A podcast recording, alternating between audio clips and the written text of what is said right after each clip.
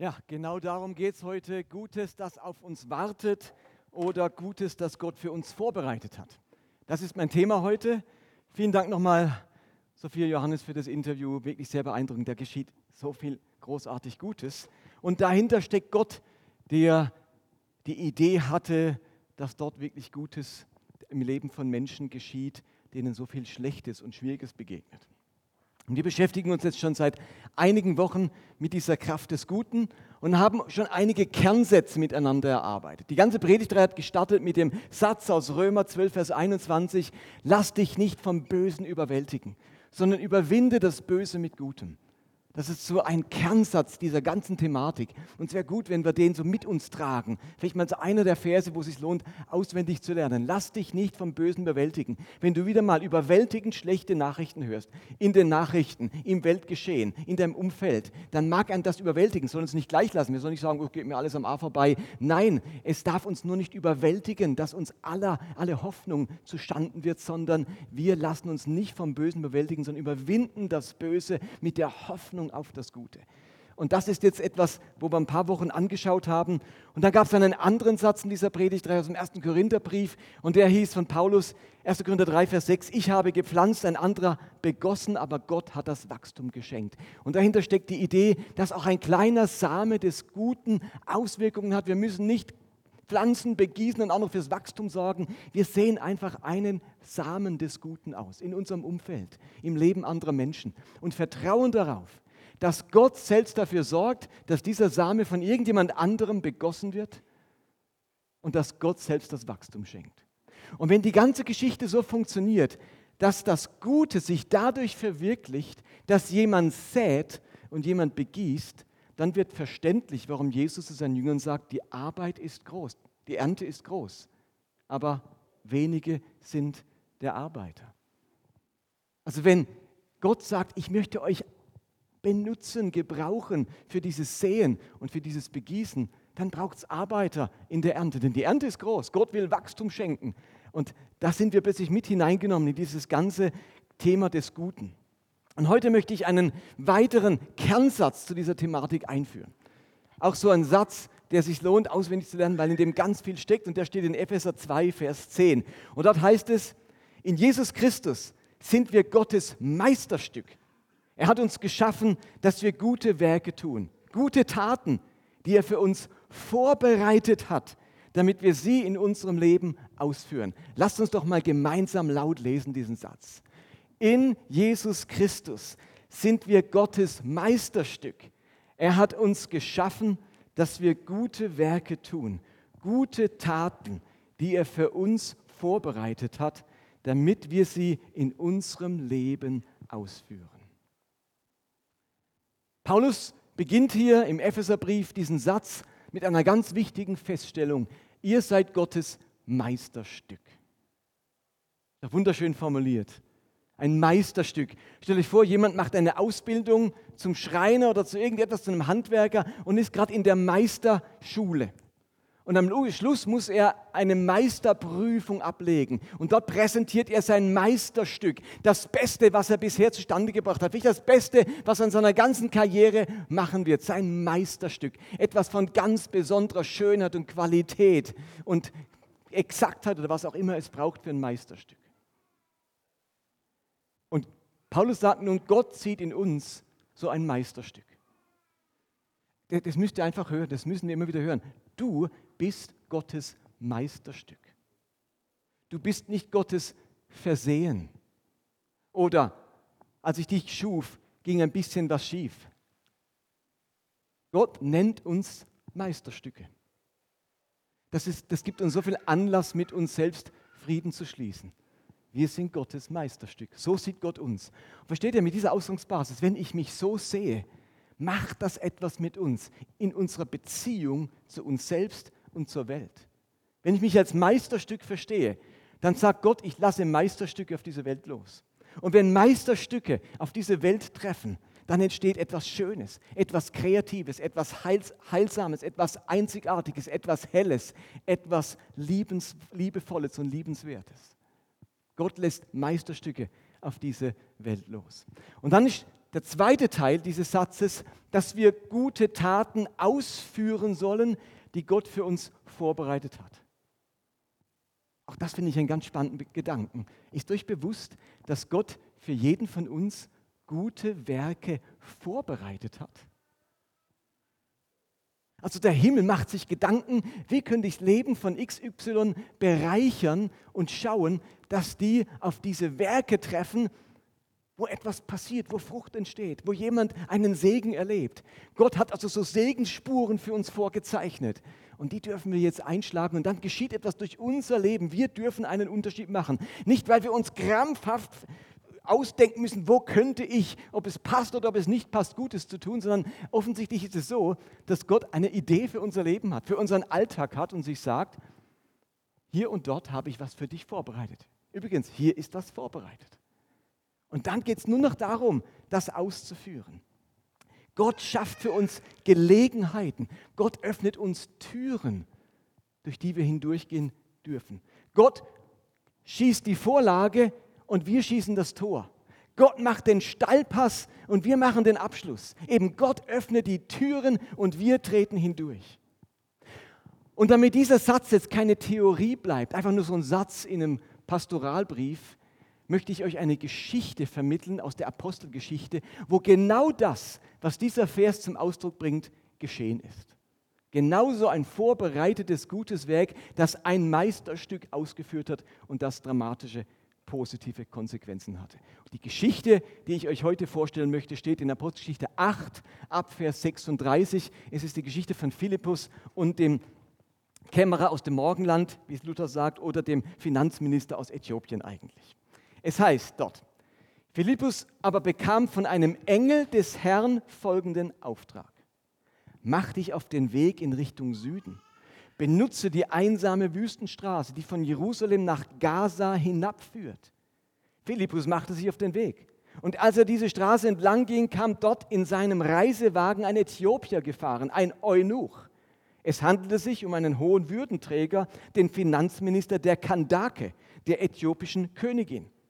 Der Mann war in Jerusalem gewesen, um den Gott Israels anzubeten und befand sich jetzt auf der Rückreise. Er, sah in seinem, er saß in seinem Wagen und las im Buch des Propheten Jesaja. Der Heilige Geist sagte zu Philippus: Geh zu dem Wagen dort und halte dich dicht neben ihm. Philippus lief hin und als er neben dem Wagen herging, hörte er den Mann laut aus dem Buch des Propheten Jesaja lesen. Verstehst du denn, was du da liest? fragte er ihn. Wie kann ich es verstehen, wenn niemand es mir erklärt? erwiderte der Mann. Und er bat Philippus aufzusteigen und sich zu ihm zu setzen. Ein paar Verse später heißt dann, da ergriff Philippus die Gelegenheit und erklärte ihm von dieser Schriftstelle ausgehend das Evangelium von Jesus, die gute Nachricht von Jesus. Als sie nun ins Gespräch vertieft die Straße entlang fuhren, kamen sie an einer Wasserstelle vorbei. Hier ist Wasser, rief der Äthiopier. Lass uns die Kamele tränken. Nein, sagt er nicht, sondern er hat eine ganz andere Idee, eine viel bessere Idee. Hier ist Wasser. Spricht etwas dagegen, dass ich getauft werde? Und er befahl, den Wagen anzuhalten. Beide, Philippus und der Äthiopier, stiegen ins Wasser und Philippus taufte den Mann. Als sie wieder aus dem Wasser stiegen, wurde Philippus plötzlich vom Geist des Herrn ergriffen und an einen anderen Ort versetzt, und der Äthiopier sah ihn nicht mehr. Trotzdem erfüllte ihn eine tiefe Freude, als er nun seine Reise fortsetzte. Das ist die Geschichte. Kennt ihr die? Wer, wer kennt ja die Geschichte schon mal? Wer hat die irgendwie schon mal gehört? Okay, gut, wunderbar. Die Hauptperson in unserer Geschichte ist dieser äthiopische Finanzminister. Gott hat sich entschlossen, genau diesem Mann etwas Gutes zu tun. Und Philippus soll derjenige sein, der diese vorbereitete gute Tat jetzt ausführen soll. Und bevor ich jetzt ein wenig genauer, auch exegetisch auf diesen Finanzminister eingehe, was da genau mit ihm los ist, lasst uns mal erst diesen Philippus anschauen. Der Heilige Geist spricht ja ins Herz von diesem Philippus hinein. Das heißt ja, mach dich auf den Weg in Richtung Süden, benutze die einsame Wüstenstraße, die von Jerusalem nach Gaza hinabführt. Und später heißt dann nochmal, geh zu dem Wagen dort und halte dich dicht äh, neben ihn. Philippus wird also vom Geist Gottes ganz konkret geführt. Er erlebt so einen inneren Impuls. Wie wenn zu euch jemand sagen würde, gehe nach Bayreuth in diese Stra Müllerstraße und stehe vor das weiße oder, oder vor das gelbe Haus. So ähnlich wäre das. Und dann kommt man dorthin und es ist Nacktbadetag. Also so eine konkrete Führung. Geh in die Stadt zu dieser Straße und dann halte dich an diesen Wagen. Also ich finde es bemerkenswert, dass Philippus so konkret geführt wird. Und Philippus, der hat ja eigentlich auch gerade was zu tun. Ist ja nicht so, dass der einfach da rumsitzt, Däumchen dreht und nichts zu tun hat. Philippus befindet sich gerade in der Stadt Samaria. Dort ist gerade ein Aufbruch unter den Samaritern geschehen. Ganz viele Menschen haben zum Glauben gefunden. Und Philippus betreut nun diese neu entstandene Gemeinde mit den neuen Gläubigen. Und irgendwas wird er gerade getan haben. Vielleicht war er gerade auf dem Nachhauseweg von einem Leitertreffen oder er hat gerade eine Predigt vorbereitet oder mit seinen Kindern und seiner Familie zu Abend gegessen oder er war auf dem Markt einkaufen. Irgendetwas wird er gerade getan haben. Und in sein Beschäftigtsein mit was auch immer erfolgt jetzt das Reden, der Impuls Gottes, der ihn konkret auffordert, an diesen bestimmten Ort zu gehen. Und ich finde es bemerkenswert, dass Philippus das dann macht und bereit ist, sich unterbrechen zu lassen. Ich merke bei mir, dass ich oftmals in meinem Alltag so absorbiert bin, dass ich die Unterbrechungen Gottes nicht wahrnehme. Steht ihr, was ich damit meine? So absorbiert von den Dingen, die ich gerade zu tun habe, die gerade auf mich einstürmen, dass Gott mir Impulse schenken kann und ich kriege sie gar nicht mit. Ich lebe nicht mit einem Ohr am Himmel. Ich bin so absorbiert von meinem Alltag, dass ich diese Unterbrechungen Gottes, diese Impulse Gottes verpasse. Aber Philippus hat offensichtlich gelernt, dass Gott so mit seinen Kindern umgehen möchte und sie als Meisterstücke zu den Menschen senden möchte. Und er nimmt das wahr und, und reagiert sofort. Er macht erstmal einen Schritt ins Ungewisse, ins Unbekannte. Was wird dort auf mich warten? Was passiert dort? Und er hat keine Ahnung, was kommt, aber er geht los.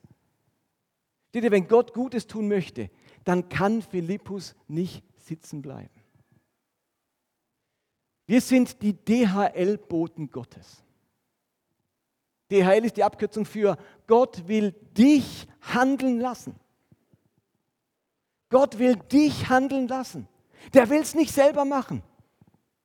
Der hätte ja, der Engel hätte ja auch gleich dem Kämmerer erscheinen können. Habt ihr euch schon mal überlegt? Hätte er auch machen können. Aber wisst ihr was?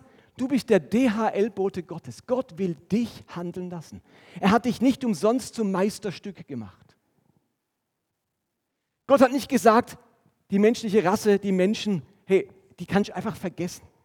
Mit denen kannst du nichts anfangen. Ich schicke lieber meine Engel. Ich gehe auf Nummer sicher.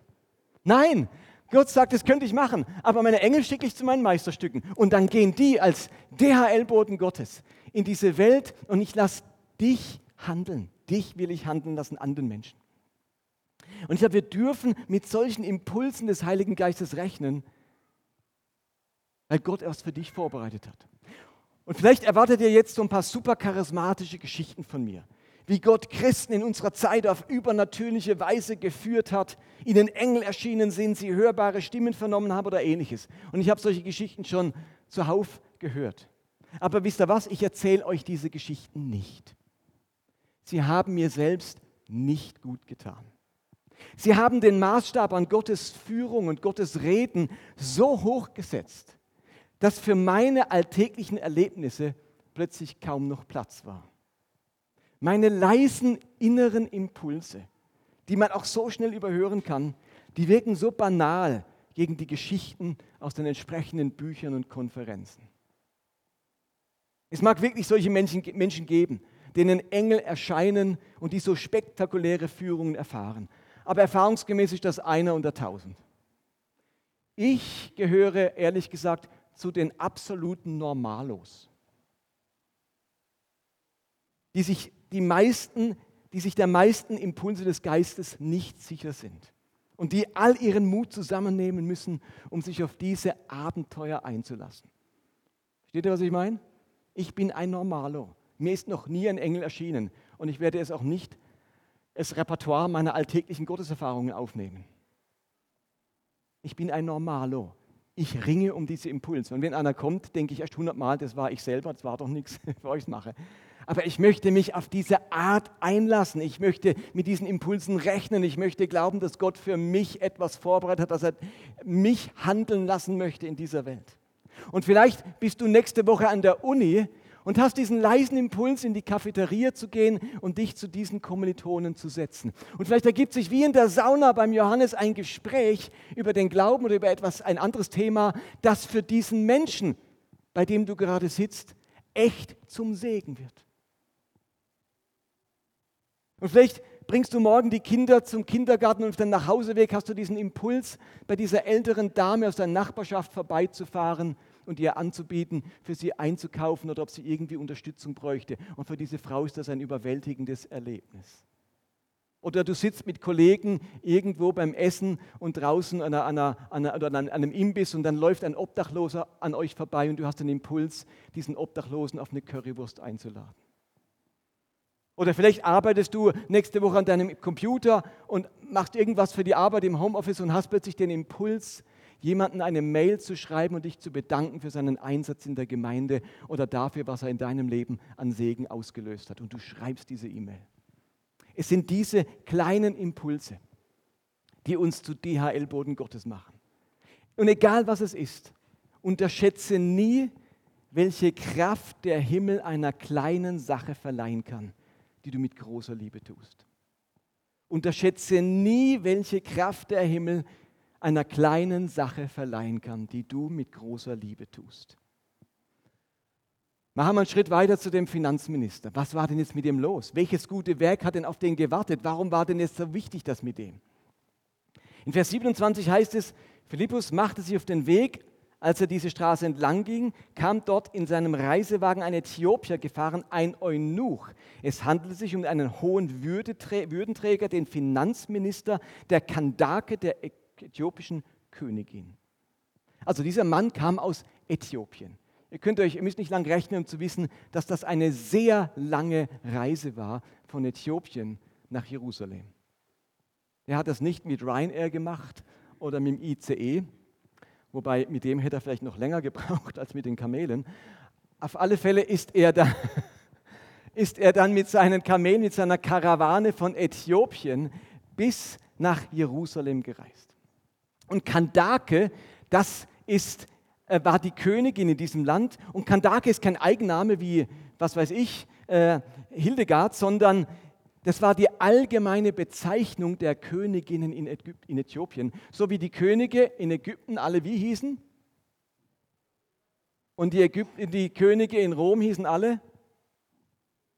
Cäsar. Das war der Titel. Und Kandake war der Königstitel, den alle Königinnen in Äthiopien trugen. Und nun ähm, eben war das für diesen Finanzminister eine lange Reise, aber warum reist er überhaupt nach Jerusalem? Aus unserem Text erfahren wir, dass er in den Tempel möchte, um dort Gott, den Gott Israels anzubeten. Und der Ausdruck Gott Israels macht deutlich, dass dieser Mann offensichtlich kein Jude war. Er will aber nicht seinen Gott, sondern den Gott Israels anbeten. In, in Äthiopien hatte man völlig andere Götter. Irgendwo hat dieser Finanzminister vielleicht durch einen Juden in der Diaspora, in der Zerstreuung von dem Gott Israels gehört. Vielleicht haben die sich auch in der Sauna getroffen und er hat ihm von dem Gott Israels erzählt. Und das entsteht jetzt in diesem Finanzminister eine tiefe geistliche Sehnsucht. Und er möchte diesen Gott kennenlernen. Er möchte diesen Gott anbeten, denn das macht man mit Göttern. Man betet sie an. Und das macht man auch im Altertum immer im Land des Gottes. Steht da, im, im, Altertum hatte man die Vorstellung, dass Gott, Gott, Gottheiten immer Lokalgottheiten sind. Man musste den Gott Israels erstmal kennenlernen, um herauszufinden, dass da der Gott der, Gott der ganzen Welt ist. Sonst waren Götter immer Lokalgottheiten. Wenn du in Ägypten bist, betest du die, Ägypter, die, die Götter Ägyptens an. Und wenn du dann einen Schritt raus machst zu den Philistern, dann betest du die Götter der Philister an. Also man ist immer lokal, Teil von Lokalgottheiten. Und deswegen war dem Finanzminister klar, wenn ich den Gott Israels anbeten will, dann muss ich nach Israel. Nur nebenbei, erinnert euch, Naeman, ein Syrer, war in Israel, weil er Aussatz hatte. Und nachdem er geheilt wird, will er den Gott Israels anbeten. Nur noch den Gott Israels, nicht mehr die syrischen Götter. Was macht er? Er muss ja zurück. Sophia, du lachst. Er nimmt sich Erde mit, zwei Eselladungen voll Erde. Warum? Damit er etwas vom Land Israel in Syrien hat und dann stellt man sich auf die Erde drauf und dann ist man auf dem Territorium des Gottes Israels. Die lenken in Lokalgottheiten. Deswegen nimmt er zwei Eselladungen Erde mit. Und auch dieser Äthiopier sagt sich, ich muss nach Jerusalem reisen, wenn ich den Gott Israels anbeten möchte. Und ähm,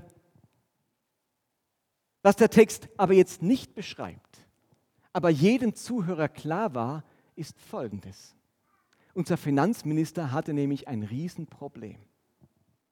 Unser Text bezeichnet ihn als Eunuchos, ein Eunuch. Es war zur damaligen Zeit durchaus üblich, dass man, dass hohe Staatsbeamte kastriert waren, damit sie kein Sicherheitsrisiko für die Königin darstellten oder kein Sicherheitsrisiko für den Harem des Königs. Also hat man kastrierte Männer zu hohen Staatsbeamten gemacht. Zudem konnten hohe Staatsbeamte, die kastriert waren, nun logischerweise keine Nachkommen zeugen. Damit hatten sie keine Töchter und Söhne. Und damit gab es auch keine Thronstreitigkeiten mit den jetzigen Prinzen und Prinzessinnen, wenn da ein anderer hoher Staatsbeamter auch Kinder hat, die vielleicht Ambitionen haben, mehr zu werden, als sie bisher waren. Also hat man in der Regel im Altertum hohe Staatsbeamte äh, waren kastriert. Und so ließen Eltern schon früh ihre Söhne kastrieren, um sich für die entsprechende Karriere vorzubereiten. Solange der Finanzminister in Äthiopien war, gab es damit keine Probleme. Gerade das hat ihn qualifiziert, ein hoher Staatsbeamter zu werden. Aber in Jerusalem und angesichts des Gottes Israels hatte er ein Riesenproblem. Wisst ihr warum? Weil Kastration strikt und strengstens verboten war in Israel. Man durfte nicht mal Tiere kastrieren, geschweige denn Menschen. Und so heißt es in 5. Mose 23, Vers 2, wenn die Gemeinde des Herrn sich zum Gottesdienst versammelt, darf keiner dabei sein, der kastriert oder dessen Zeugungsglied abgeschnitten worden ist. Dämmert es euch, wie es diesem Mann ergangen ist? Der Versuch dieser Mann, oder da macht dieser Mann diese ungeheuer lange Reise, um den Gott, von dem er gehört hat und zu dem er eine tiefe Sehnsucht empfindet, anzubeten. Und nun muss er erleben, dass das Volk Gottes, das Volk dieses Gottes, seine Nachfolger und die Priester ihn ablehnen. Er erlebt Abwertung, Verurteilung und Demütigung, die ihm da entgegengebracht wird. Er darf nicht den Tempel betreten und nicht teilnehmen am Gottesdienst für diesen Gott. Was für eine frustrierende Erfahrung. Er will glauben, aber die Gläubigen lehnen ihn ab. Er will anbeten, aber die Religiösen bringen ihm Ausgrenzung entgegen. Er will sich einbringen, aber die Kirche, sage ich jetzt einfach mal, hat keinen Platz für ihn. Er sucht den Gott Israels und wird von den Anhängern dieses Gottes aus, ausgegrenzt. Also wegen seiner sexuellen Andersartigkeit, für die er nicht mal was kann, haben ja seine Eltern entschieden, dass sie ihn kastrieren lassen, macht er eine ganz negative Erfahrung mit dieser Religion und ihrem Tempel. Und ich habe mich gefragt, was für Menschen machen heute solche frustrierenden Erfahrungen mit Kirche? Ich könnte auch sagen, welche sexuelle Andersartigkeit schließt heute, verschließt heute Menschen den Zugang zur Kirche? Und so reist der Äthiopier mit diesem Gepäck an schlechter Erfahrung wieder ab von Jerusalem zurück nach Äthiopien. Aber sein geistlicher Hunger ist nicht zu Ende. Und deswegen ergattert er irgendwo für einen wahrscheinlich relativ hohen Preis eine Schriftrolle des Jesaja. Eine Abschrift von Jesaja nimmt er mit und verschlingt sie auf dem Nachhauseweg in seinem Abteil. Warum sendet Gott den Philippus ausgerechnet zu diesem Mann aus Äthiopien? Auf dieser Hauptverkehrsroute in den Orient, da gab es genug Menschen, zu denen Philippus hätte gehen können. Warum gerade zu dem? indem Philippus im Auftrag Gottes zu diesem Finanzminister geht, macht er ihm nämlich deutlich, dass die Ablehnung des Tempels noch lange nicht die Ablehnung Gottes bedeutet. Die Gläubigen mögen keinen Platz für dich haben, aber Gott sucht dich. Gott will dich. Gott geht dir nach. Gott sieht deinen geistlichen Hunger. Gott sieht deine Fragen, deine Zweifel und deine Hoffnungen. Gott will dich, auch wenn seine Kirche dich scheinbar nicht will. Du bist Gott wichtig, für Gott bedeutsam. Bei Gott hat deine Geschichte und dein Schicksal Platz. Gott sieht deine Reise, deinen Wunsch, ihm zu begegnen, auch wenn du so vor, vor einer verschlossenen Gottesdiensttür stehst und deine Suche ein jähes Ende findet. Und wenn die Gläubigen mit Fingern auf dich zeigen, ein Eunuch, und deine Schwächen und Unzulänglichkeiten herausstellen, heißt das noch lange nicht, dass Gott dich nicht will, dich sucht, dich liebt und dich wertschätzt.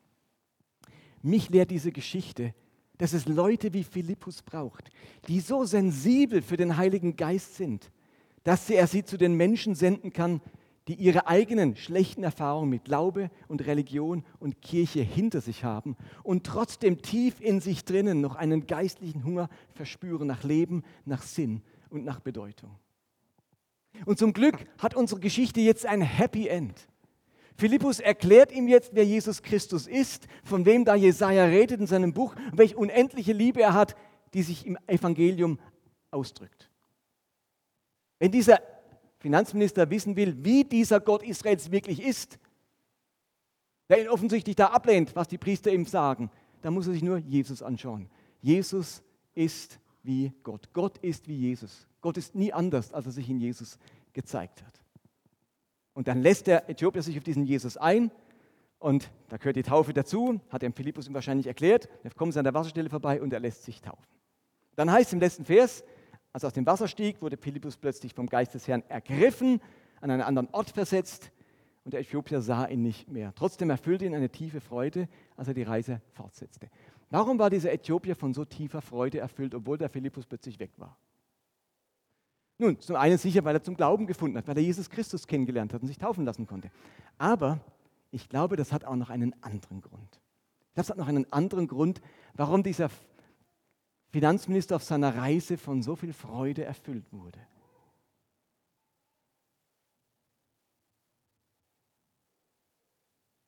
Er hat ja Jesaja 53 gelesen. Erinnert ihr euch? Er liest da Jesaja 53, Philippus hört es und fragt: Oh, weißt du, was du da liest? Und steigt zu ihm auf den Wagen. Und dann erklärt er ihm Jesaja 53. Glaubt ihr, dass er, nachdem er Christus kennengelernt hat, oh, kannst du es noch wegmachen, bitte? Du raubst sonst die Pointe. Ähm, was glaubt ihr? Wenn er jetzt zu Christus gefunden hat, wird er in der Jesaja-Rolle weiterlesen oder gesagt, habe ich jetzt keinen Bock mehr drauf? Der wird natürlich weiterlesen. Der ist jetzt interessiert, der ist geistlich erweckt. Ja, was anderes hat er ja nicht. Der kann sich nicht im nächsten Buchladen ein Neues Testament kaufen. Das gab es noch nicht. Und du kannst auch nicht ein altes Testament kaufen, nur konnte ich eine Schriftrolle von Jesaja ergattern. Also liest er in Jesaja weiter. Und wisst ihr was? Drei Kapitel später stößt er auf eine ganz verrückte Bibelstelle.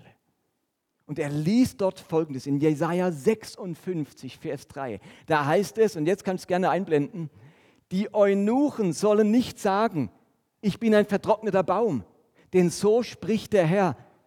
Den Eunuchen, die meinen Sabbat heiligen, die tun, was mir Freude macht und den Bund mit mir halten, werde ich in meinem Haus und in meinen Mauern ein Denkmal setzen. Ich werde ihnen einen Namen verleihen, der so viel mehr wert ist als Söhne oder Töchter. Denn der Herr, äh, denn den Namen, den ich ihnen geben will, ist ein ewiger Name. Er wird niemals ausgelöscht. Das war ja die große Not im Altertum. Wenn man keine Kinder hat, stirbt mein Name aus. Man war ja immer Jakob ben Josef oder andersrum Josef ben Jakob. Josef, der Sohn Jakobs. Dieses Ben Jakob, das war der Name, der weitergegangen ist mit jedem Kind.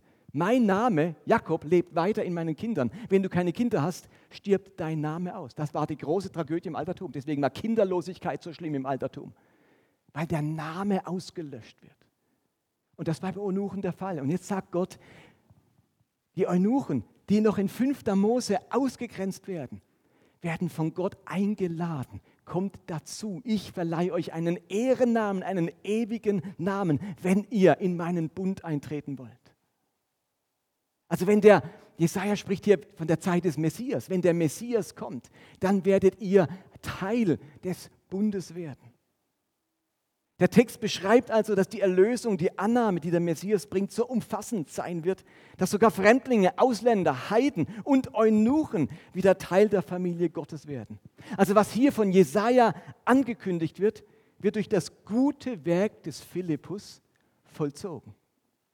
Ist euch bewusst, dass der erste Nichtjude, der zum Glauben findet, der allererste Nichtjude, der zum Glauben findet, nicht ein unglaublich frommer, geistlich fitter ähm, Jude war, so, also, äh, nee, ich habe gesagt nicht Jude, der erste Nicht-Jude, der zum Glauben findet, ist dieser äthiopische Eunuch. Das ist so typisch Gott. Jetzt hätte man ja erstmal einen Heiden nehmen können, der total jüdisch wirkt.